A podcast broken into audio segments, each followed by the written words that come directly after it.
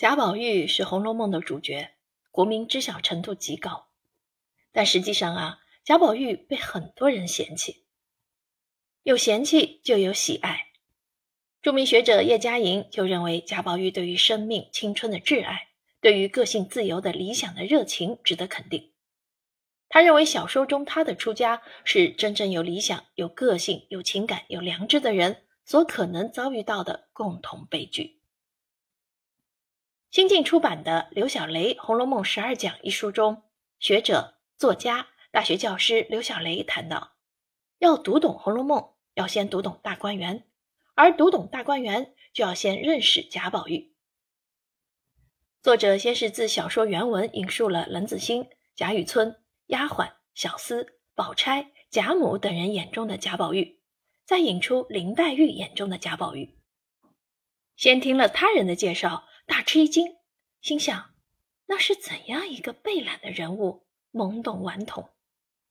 当真见了，却觉得这个人好生面熟，说他是文学作品中难得一见的温柔的男性。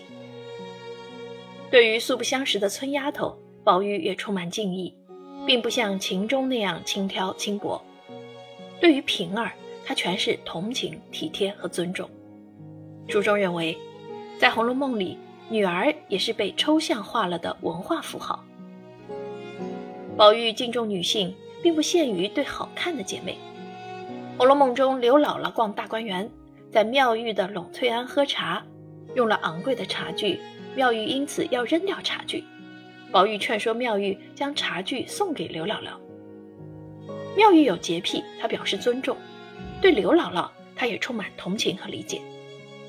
而他和大观园中的丫鬟等底层角色的对话中，也并无半点趾高气扬，而是经常无我忘我，对之心事和痛苦感同身受。刘小雷《红楼梦十二讲》书中说，宝玉的博爱既有儒家的仁爱、魏晋的深情，又吸收了佛家的众生平等，形成一种丰厚宽博的大爱。除了博爱，还有深情。如书中所言，宝玉特别有耐心。很多人都说，如果与黛玉相爱会非常累，因为她多愁善感、泪眼婆娑、呜呜咽咽。但是宝玉是一个好的恋人，他有耐心，也懂得林妹妹和眼泪全是因为爱和不放心。